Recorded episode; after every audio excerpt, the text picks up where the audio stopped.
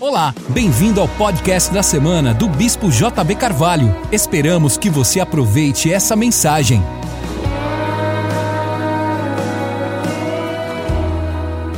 Números 13, verso 25.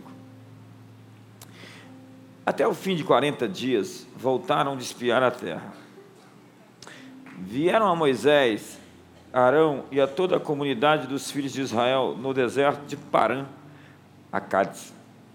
Deram-lhes conta a eles, bem como a toda a comunidade, e mostraram-lhes o fruto da terra. Relataram a Moisés o seguinte: Fomos à terra a que nos enviaste, nela verdadeiramente mandam leite e mel, este é o seu fruto. O povo que habita nessa terra, porém, é poderoso, e as cidades fortificadas e muito grandes. Também vimos ali os filhos de Enaque. Os amalequitas habitam na terra do Negueb. Tem que expulsar os amalequitas de lá do Negueb. Os heteus, os jebuseus e os amorreus habitam na parte montanhosa. E os cananeus habitam junto ao mar e ao longo do Jordão. Então Caleb fez calar o povo perante Moisés e disse: Subamos animosamente e possuamo-la em herança, pois certamente prevaleceremos contra ela. Os homens que com ele subiram, porém, disseram: Não poderemos atacar aquele povo, é mais forte do que nós. Que sentença, hein? E diante dos filhos de Israel divulgaram um relatório negativo da terra que tinham explorado, dizendo: a terra pelo meio da qual passamos a espiar é terra que devora os seus moradores. Todo o povo que vimos nela são homens de grande estatura. Também vimos ali gigantes, pois os descendentes de Anak são de raça gigante. E éramos, aos nossos próprios olhos, como gafanhotos. E assim também lhes parecíamos. Que texto! Queria que você mantivesse sua Bíblia aberta em, nesse texto, que eu quero compartilhar no capítulo 14 com você hoje, durante a mensagem. Eu creio que nós estamos para viver um novo renascimento, uma nova renascença. O renascimento foi um período de criatividade e iluminação cultural que durou do século XIV, do final do século 14 até o final do século XVI início do século XVII. No Renascimento, o homem se tornou o centro, porque antes disso ele era apenas a escória, já que a igreja, no seu papel de levar as pessoas à nova aliança, falhou enfatizando mais os erros que eram cometidos e a depravação total da nossa espécie, ao invés do novo nascimento e a vida que temos em Cristo Jesus para manifestar o fruto do Espírito e, portanto, a nova criação, onde tudo se fez novo. Nós enfatizamos o pecado e a queda. Nos tornamos, por vezes, dogmáticos e cruéis, religiosos cruéis. Então o humanismo surgiu como resposta. Com grande força, ele impactou a literatura, a arte, a música, a filosofia e a política de toda a Europa. No paradigma humanista, os seres humanos foram postos no centro de tudo. O primeiro renascimento mostrou as sombras de Deus e, por vezes, uma distorção acerca de Deus numa visão greco-romana, helênica de mundo. Era a restauração do classismo. A chegada de um novo renascimento, no entanto, mostrará o verdadeiro brilho, beleza e bondade ao mundo em um novo nível ainda não encontrado, um tempo sem precedentes na história. Eu, você sabe, eu sou muito empolgado com o futuro. Nós estamos para viver um tempo de glória da nossa espécie que nós nunca vimos antes. não sem dores de parto, não sem contrações, contrações nem espasmos. Jesus disse que por meio dessas dores nasceria algo, uma nova criação. A nova renascença trará a glória da espécie na ciência, na tecnologia, na educação, na arte, na política, em todos os ramos. Eu realmente acredito que nós estamos rumo ao nosso ponto mais alto de acordo com a Bíblia. É o maior privilégio da história viver nesse tempo, nesse dia que se chama hoje. Quantos estão felizes de estar vivos? Você pode deixar o seu impacto nessa terra. Eu acredito que nós temos que nos mover para uma perspectiva de médio e longo prazo. Eu sei que isso é difícil, já que todos os cristãos do primeiro século acreditavam que Jesus ia voltar na sua era. E todos os cristãos antes de nós também acreditavam que Jesus voltaria naquele tempo. E por faltar essa visão de longo prazo, a igreja por vezes deixou de influenciar a sociedade. É Jonathan Sachs, o principal rabino hoje da Europa, inglês, que disse que a civilização ocidental é o encontro de duas cidades, Jerusalém e Atenas. A influência de Atenas, mediante o pós-modernismo, tem se avolumado, tem crescido, principalmente na Europa. Mas eu creio que nós estamos para resgatar as nossas raízes judaicas, os nossos valores cristãos primitivos, que são oriundos do Antigo Testamento, que deu um legado da construção de uma grande civilização. Eu creio que a alegria, a celebração, a vida de festa, a vida transcendente, metafísica, sobrenatural está sendo resgatada esses dias. E eu creio que um novo renascimento em uma nova porção de Jerusalém está sendo restaurada. A Bíblia diz que assim como as águas cobrem o mar, assim eu, o Senhor, encherei a terra com o conhecimento da minha glória. Alguns crentes vão pensar que isso é um avivamento que vai levar as pessoas simplesmente a serem salvas. Ora, Ver pessoas sendo salvas é lindo, é maravilhoso, mas não é só isso. Um avivamento de pessoas salvas, se não for acompanhado de uma reforma da sociedade, ele se perde. Entenda que normalmente os avivamentos duram dois anos, três anos avivamento de Gales, avivamento de Azusa e etc. São avivamentos que não têm continuidade. E se eles não se transformarem em reforma estrutural da sociedade, se eles não impactarem o ambiente político, social e econômico, eles vão se perder no caminho.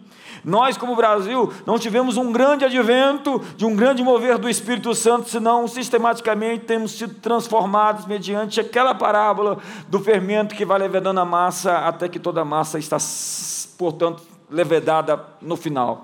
Mas nós nunca tivemos um grande impacto de um vento do Espírito Santo ainda. Ainda. A palavra apóstolo no grego original não foi uma terminologia religiosa, assim como a palavra eclésia, igreja também não.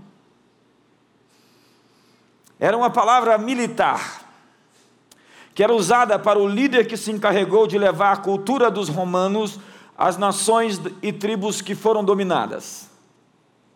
Roma descobriu que derrotou as nações e que elas se rebelariam e voltariam à sua antiga identidade, a menos que a cultura romana tenha sido intencionalmente disseminada. Era o aspecto da pax romana naquilo que era chamado pelos gregos de helenismo, uma cultura no mundo inteiro, já que os gregos Perderam a guerra militarmente, mas ganharam a guerra cultural. Um apóstolo era enviado para garantir uma transição cultural, para refletir Roma ao falar a mesma língua, usando o mesmo dinheiro, adotando os mesmos feriados e os mesmos deuses. Por isso, judeus e cristãos foram perseguidos, martirizados durante os três primeiros séculos do cristianismo porquanto eles não aceitaram ser absolvidos pela cultura e não prestavam obediência civil à adoração daqueles deuses dos, dos romanos, deuses greco-romanos. Jesus quando comissionou os discípulos, ele os chamou de apóstolos. Assim, portanto, nós não estamos falando somente de conversões ao cristianismo, mas dos valores dos céus sendo reproduzidos na terra. Um apóstolo tem que ter a visão da sua capital para reproduzir nas colônias ou nos lugares ocupados. Um apóstolo não era um soldado numa guerra, senão um pacificador que viria implementar a cultura do seu reino em outro reino. Quantos me entendem aqui hoje? Toda a terra será cheia do conhecimento da glória de Deus. A palavra glória tem muitas definições na língua hebraica. E entre elas estão as ideias de presença em comum, prosperidade e bondade. Mas permita-me compartilhar em um sentido mais implícito nesse texto de Êxodo capítulo 33. Êxodo 33, verso 18. Moisés faz um pedido a Deus. Ele diz: Rogo-te que mostre-me a tua glória. Rogo-te que me mostre a tua glória. E Deus respondeu no verso 19 do capítulo 33. Respondeu-lhe o Senhor: Eu farei passar toda a minha bondade diante de ti, e te proclamarei o meu nome, Yahvé, e terei misericórdia de quem eu tiver misericórdia, e me compadecerei de quem me compadecer. Deus diz: Eu vou mostrar a minha glória, passando toda a minha bondade diante de você. Então Deus faz uma associação, uma conexão entre bondade e glória. Diga comigo, bondade, e glória. No novo renascimento, no, na nova renascença, Deus está no centro e as pessoas que o amam estarão sendo feitas grandes pela sua bondade. Sabe, a igreja não pode ter somente muitas pessoas. Uma igreja não pode somente ser grande em número.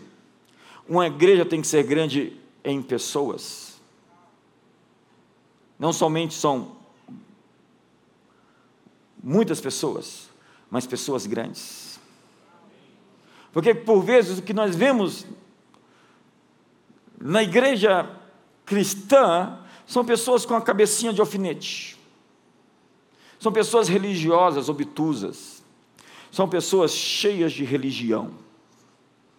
E a religião ela te mascara, ela te torna um hipócrita, ou te torna inofensivo. A terra inteira será cheia da glória de Deus. Como? Com pessoas que conhecem a grandeza de Deus. A maneira de Deus mostrar a sua glória será mediante você. Diga isso para o seu irmão com uma palavra profética. A maneira de Deus revelar a sua glória será mediante o seu povo. É quando o princípio da grandeza de Deus será visto e compartilhado no novo homem. O novo homem. Hoje Deus é considerado por muitos como distante. O iluminismo inventou um Deus distante, no deísmo, um Deus que não se importa. Um Deus invisível que tem um nicho apenas dentro das quatro paredes da religião. Mas, amigos, Prepare para ver o Senhor nas ruas, nos shopping centers, nas escolas, nas universidades, nas galerias de artes, nos esportes, em todos os lugares, toda a terra será cheia da glória do Senhor, como as águas cobrem o mar. Nessa nova renascença, Deus escolheu se revelar como nunca antes, e Ele irá se revelar mediante o seu povo. Deus irá se revelar mediante o seu povo. Deus irá se revelar mediante o seu povo. Deus irá se revelar mediante o seu povo, essa é uma chave. Chega de cristãos dando mau testemunhos. Chega de cristãos fazendo coisas e levando o nome de, nome de Deus a ser blasfemado. Os cristãos têm que ter as melhores cabeças, as melhores mentes. eu estava conversando com a Dirce hoje. Jesus multiplicou pães e peixes e alimentou uma multidão. Nós estamos muito perto de descobrir como isso foi feito.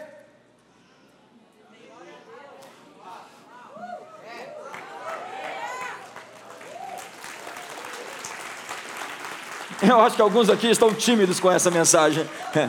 Nós estamos perto de descobrir como os milagres são feitos. Porque nós estamos chegando em um ponto da história onde a humanidade chegará ao seu clímax, porque o Cordeiro tem as chaves para abrir o livro e desatar os selos e levar a história, a história ao seu ponto ômega, ao seu ponto final.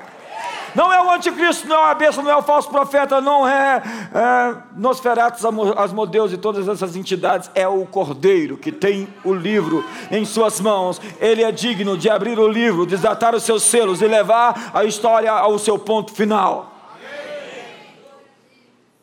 Deus se mostrará com a criatividade do seu povo, grandes ideias, grandes pensadores grandes invenções, grandes empresas, startups, aceleradoras, inovação tecnológica. Pessoas com a cabeça extraordinária, gente com a alma curada, gente saudável emocionalmente, gente que ama e é amada, gente que não tem problema de ser rejeitada, mas ainda assim oferece outra face e ama aquelas pessoas que a odeiam. Gente grande, não somente igrejas grandes, mas grandes pessoas dentro de grandes igrejas. Deus se mostrará com a solução de problemas, inteligência e expertise sobrenaturais, sobrenaturais, habilidades espantosas, visão empreendedora, beleza brilho, como Moisés, que tinha um brilho na face pela sua presença. Os cristãos serão reconhecidos pela sua beleza. Os cristãos serão reconhecidos pela sua força, pela graça que reside neles. Um povo que conhece o seu Deus está sendo levantado, se tornará forte e fará proezas. O mundo está para conhecer a noiva do Cordeiro. A noiva está se adornando, a noiva está se ataviando, a noiva está se arrumando para o resgate. Quem é essa formosa como a lua, resplandecente como o sol, formidável como um exército em bandeiras? Quando as pessoas olharem para as igrejas, elas vão respeitar a igreja, elas vão respeitar esse povo que se chama pelo nome do Senhor. Porque como Abraão e como Isaac, eles semearam naquela terra e no mesmo ano colheram cento por um. Então vem Abimeleque e diz: Eu quero fazer aliança com você. Por quê? Porque tudo que você faz prospera e dá certo. Vejo que a mão de Deus está contigo. As pessoas vão procurar para investir nos seus sonhos. Eu tenho tantos milhões de dólares para investir na sua visão. Eu quero andar perto de você porque eu vejo que Deus é com você. José, você vai alimentar o mundo. José, teu nome é José, Zefanete, Paneá. Você vai alimentar nações. Jesus olha para os discípulos e dá-lhes voz de comer, mas nós temos cinco pães e dois peixes. Pois bem, o que você tem, cinco pães e dois peixes, vai alimentar muita gente. Ei, o milagre não aconteceu nas mãos de Jesus, os milagres aconteceram na mão dos discípulos. Jesus abençoou e deu para os discípulos, e os discípulos alimentaram as multidões, porque Deus não desistiu que nós, a igreja, alimentemos os povos.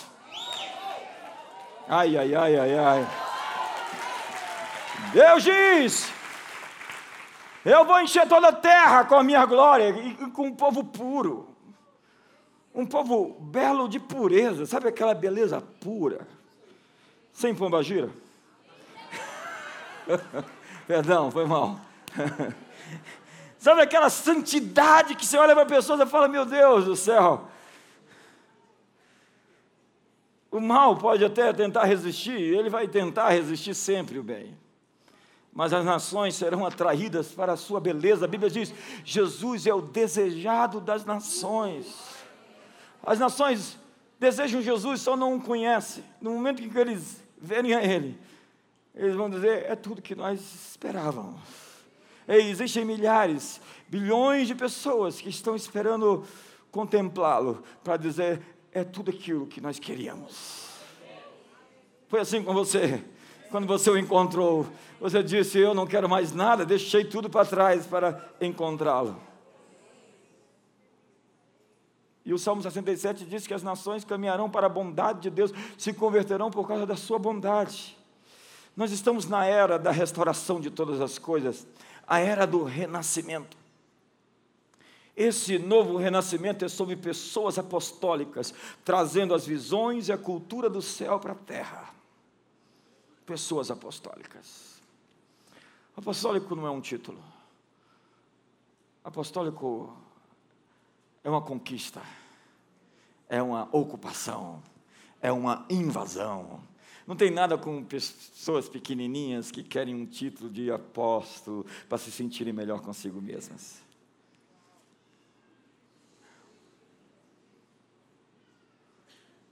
Lembre-se, Moisés viu o modelo.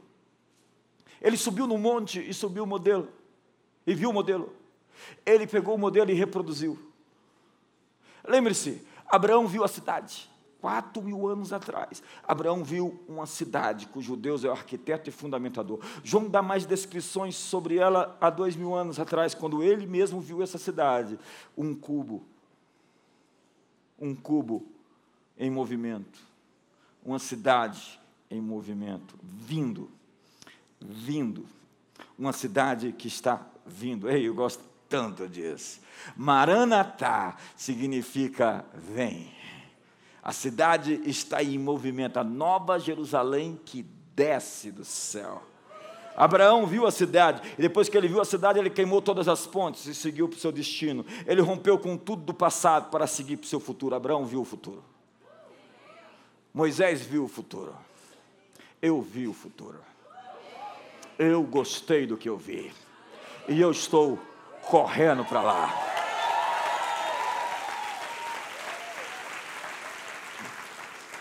Paulo viu, ouviu coisas. Ele foi arrebatado ao terceiro céu, no corpo ou fora do corpo, ele diz: Não sei. Mas ouvir coisas que ao homem não é lícito dizer.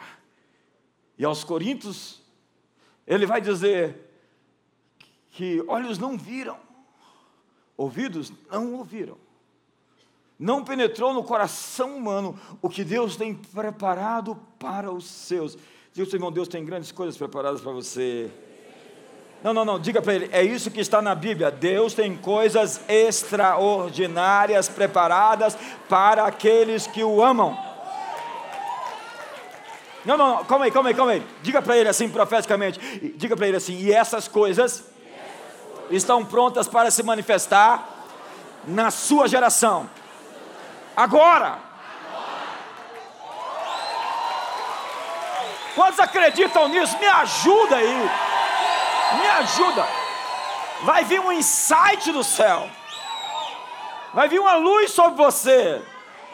Sabe, muita coisa que eu recebi, eu recebi em sonho, porque às vezes acordado você não está suficientemente preparado para ver o que Deus quer te mostrar. Então Deus te pega desprevenido. Mas tem muitas coisas que você recebe assim, acordado. Vem um insight, vem uma ideia, vem um feeling. Engraçado, nós estávamos fazendo um curso de neurobusiness lá em São Paulo, e o, o, o cientista que estava falando falou: esses insights é um mistério para nós, porque nós não sabemos de onde vem. nós não sabemos de onde eles vêm. Eu quero informar, professor, que nós sabemos se onde vem. Caleb e Josué viram a terra prometida. E eu vou ao texto agora, depois dessa introdução.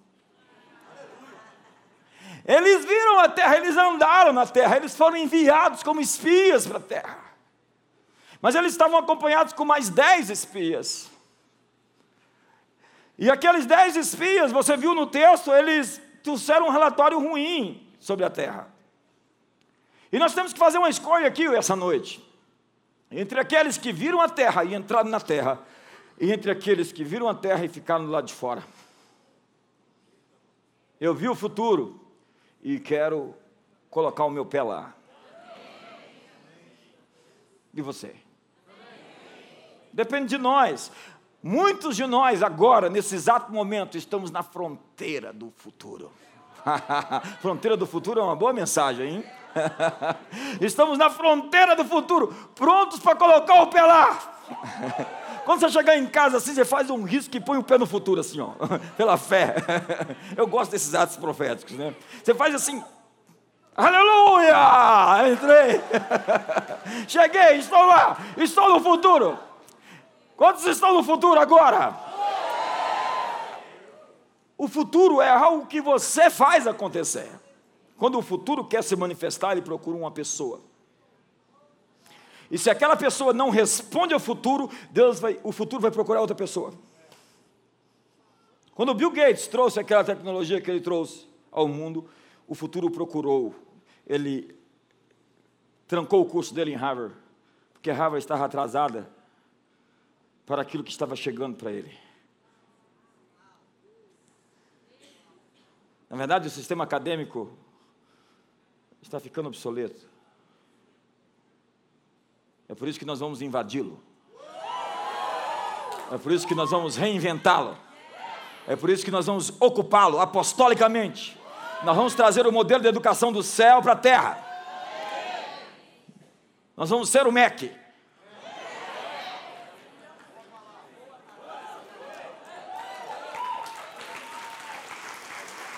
Quem sabe o, o novo ministro da Educação está aqui hoje?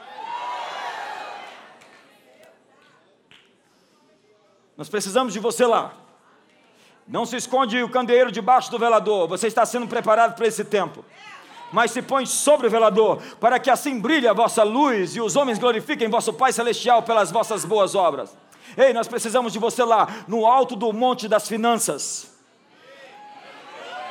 Ei, ei, ei, nós precisamos de você lá fechando aqueles contratos, contratos milionários e trazendo o dízimo, por favor.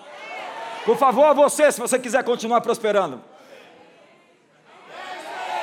Nós queremos você lá no alto do monte da mídia, da arte, do entretenimento, fazendo os roteiros dos desenhos animados que vão passar na televisão ou das novelas. Nós queremos você lá no alto do governo. Moisés enviou espias para ver o futuro. Dez espias viram o futuro, mas reconheceram que a terra era frutífera, mas apesar de. Eles tinham uma adversativa. Moisés, é tudo aquilo que você disse que é, contudo, porém, entretanto, todavia. Mas, existem inimigos fortes lá. E eles são mais poderosos do que nós. E por isso nós não vamos conseguir entrar na terra, porque nós nos vemos como gafanhotos, e aos olhos deles nós somos gafanhotos. Gafanhotos não podem destruir gigantes. A queda de, de Saul se deu por causa da sua baixa autoestima.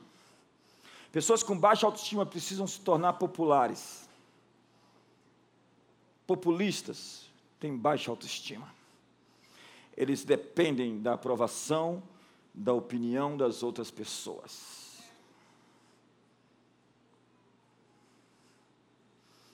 Saul era um homem com um pequeno valor próprio. Quando ele foi reprovado, Samuel tocou na ferida e disse: Visto que pequeno és aos teus próprios olhos, Deus o fez rei. Pequenos, aos teus olhos. Nós somos gafanhotos. Pessoas pequenas aos seus olhos tentam mostrar que, que são importantes. E elas usam diversos expedientes para isso, e você não precisa ser muito esperto para poder ver. O orgulho ou a arrogância é o outro lado da vara de uma insegurança do valor próprio. Pessoas que não se entendem por importantes tentam provar que são importantes o tempo todo.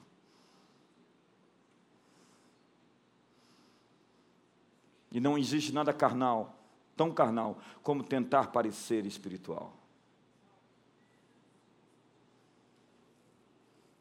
Eles disseram: Nós nos vemos como gafanhotos, e aos olhos deles também nós somos gafanhotos. Porque às vezes você não é aquilo que os outros pensam que você é, nem aquilo que os outros estão pensando que você é. Às vezes você acaba se tornando aquilo que você está pensando que os outros estão pensando que você é. Diga isso para o seu irmão.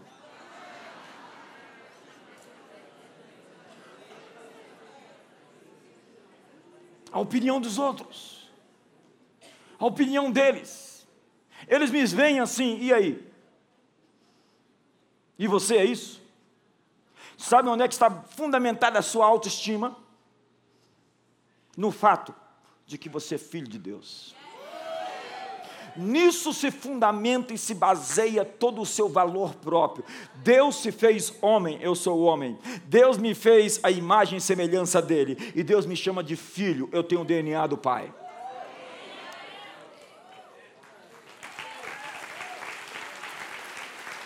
Diga, eu sou filho de Deus.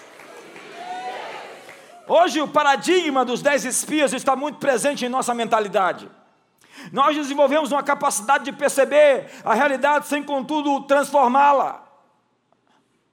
Nós somos bons matemáticos cartesianos que pensam dentro de formatos. E nós podemos prever a partir da realidade tangível, palpável e visível.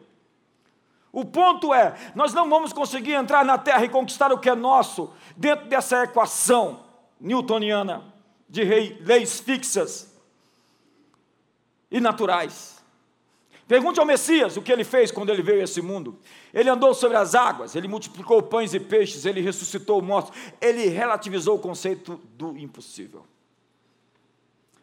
Deus falou para Moisés: Eu estou introduzindo vocês numa terra que tem sete nações mais poderosas do que vocês. Mas o ponto não é que eles são mais poderosos que vocês, o ponto é que eu estou com vocês. Ei, amigo, nós precisamos nos preparar para enfrentar inimigos mais fortes do que nós, porque é isso que Deus tem para nós. Inimigos que são, contudo, mais fortes, mas que Deus vai entregá-los todos em nossas mãos. Eu acho que essa é uma boa palavra.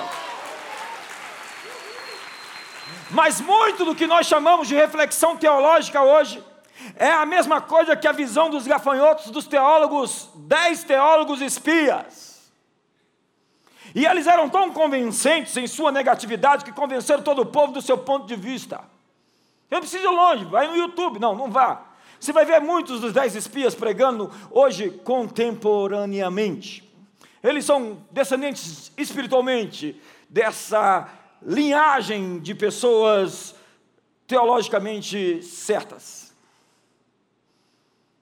Hoje eles são profissionais em estatísticas e chamam de triunfalistas os que ousam crer, acreditar, gritar com esperança de que o mundo está sendo transformado pela glória de Deus, enchendo a terra como as águas cobrem o mar.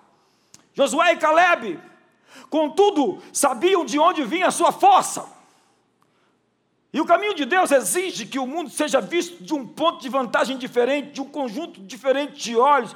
Nós não podemos nos fixar no natural, senão no sobrenatural. Josué e Caleb disseram: Se o Senhor se agradar de nós, nós os comeremos como se come o pão. Foi-se deles a sua segurança, foi-se deles o seu amparo, o Senhor é conosco, não os temais. Não os temais porque se Deus se agradar de nós, eles serão o nosso alimento. Como? Como? O ponto é: seus gigantes é a sua comida. Eles se tornam fortes, eles se fazem poderosos. Os inimigos, as adversidades e as crises que você tem são a sua plataforma para saltos maiores para o seu destino. Sem elas, você seria fraco, anêmico, frágil. Mas os seus inimigos estão exercitando você como os Highlanders. Eles matam o adversário e pegam a força deles para si. Todas as vezes que você derruba um gigante, você pega a espada dele e toma a sua força, e a força dele está com você. Lembra de Davi? Davi era um desconhecido até que ele matou Golias. Golias projetou Davi de um desconhecido anônimo para um matador de gigantes. E a partir dali, todo gigante que aparecia, ó, oh, tem um gigante ali. Os matadores de gigante eram discípulos de Davi. Você tem que estar do lado do matador de gigantes para se tornar um matador de gigantes. Um matador de gigantes é alguém que chegou onde você quer chegar, que está fazendo o que você quer fazer, que tem aquilo que você quer ter por isso, pare de andar com aquelas pessoas que ficam criticando as outras pessoas e procure pessoas que te inspiram a seguir seu destino e alcançar aquilo que você foi vocacionado a viver.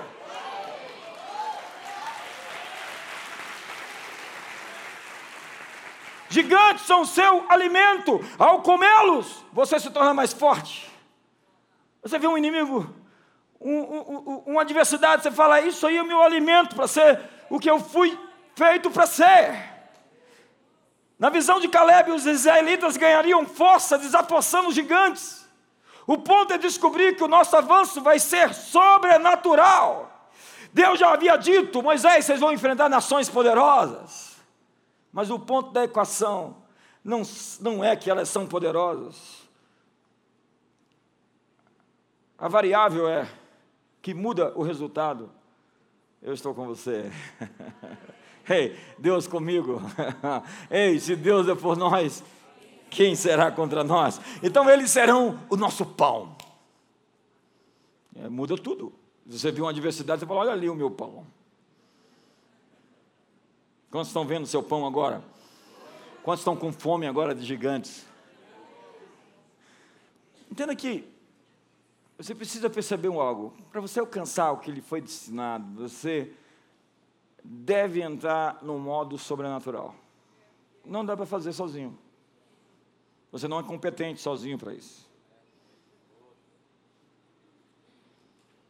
O salmista diz: Deus é o meu auxílio.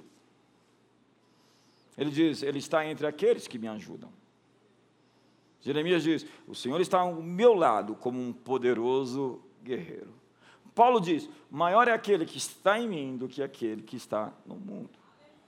O profeta Zacarias, no capítulo 12, no verso 8, Zacarias 12, verso 8 diz: Naquele dia, o Senhor defenderá os habitantes de Jerusalém. Olha o contexto, depois avalie. As nações cercaram Jerusalém. Jerusalém está cercada por poderosas nações, mas Deus diz: Eu vou proteger vocês, eu vou defender vocês, o meu braço vai se erguer em seu favor. Talvez você tenha uma causa impossível hoje, mas Deus está dizendo: Eu vou defender você, eu vou ser o seu advogado, eu vou lutar por você, essa peleja é minha. Será que Deus está falando com alguém aqui hoje? Será que essa palavra tem endereço essa noite? Ele diz: naquele dia, o mais fraco dentre eles será como Davi. O mais fraquinho, quem é ele? É Davi. Quem é o mais fraco lá na cena? É um Davi. Quem é o mais fraquinho? É o Davi. E a casa de Davi será como Deus. Como Deus. Como Deus. Você não entendeu nada como o Senhor. Jesus. Está escrito na Bíblia mesmo.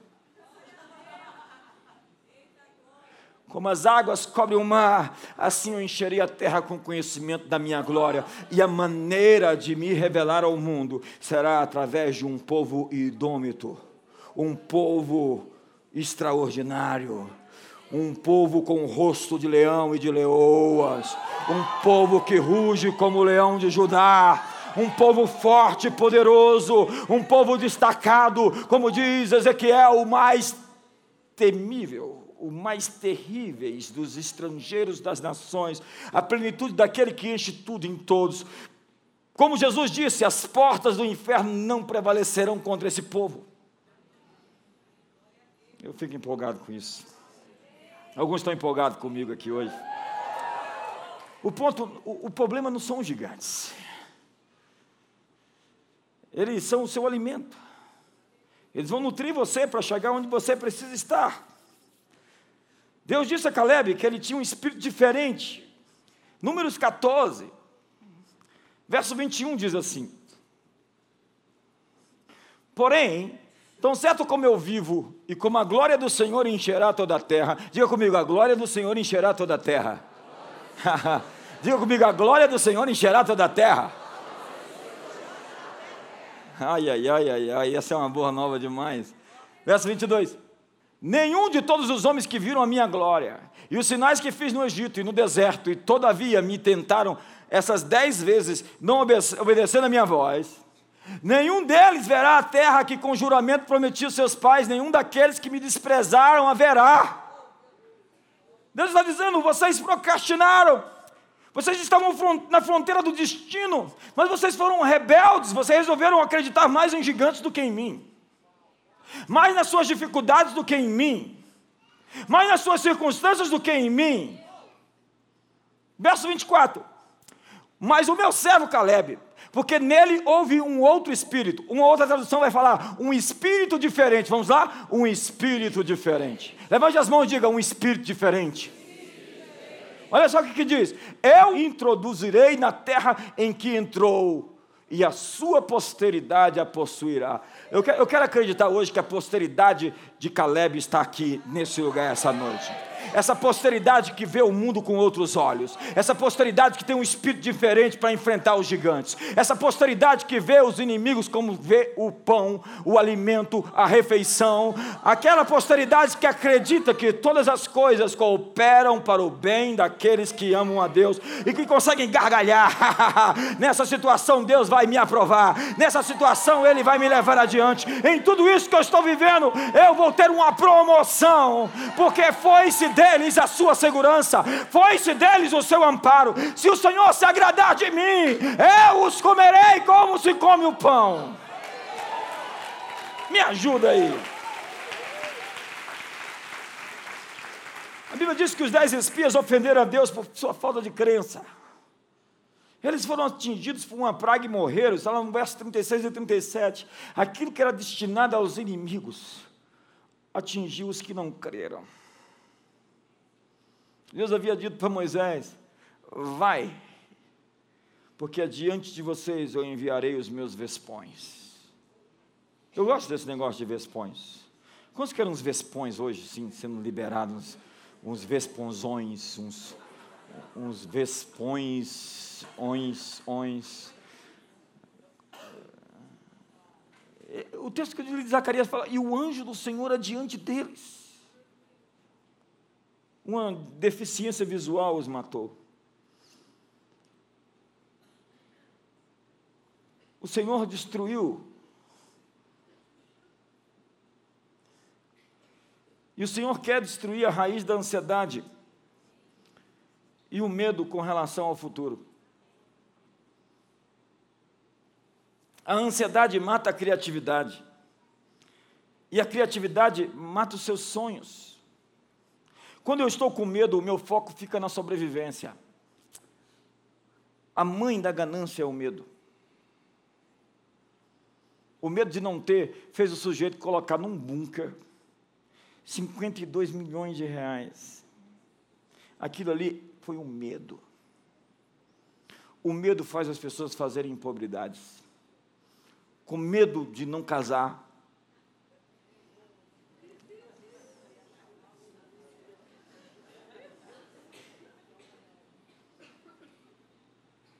O medo é a raiz da ganância.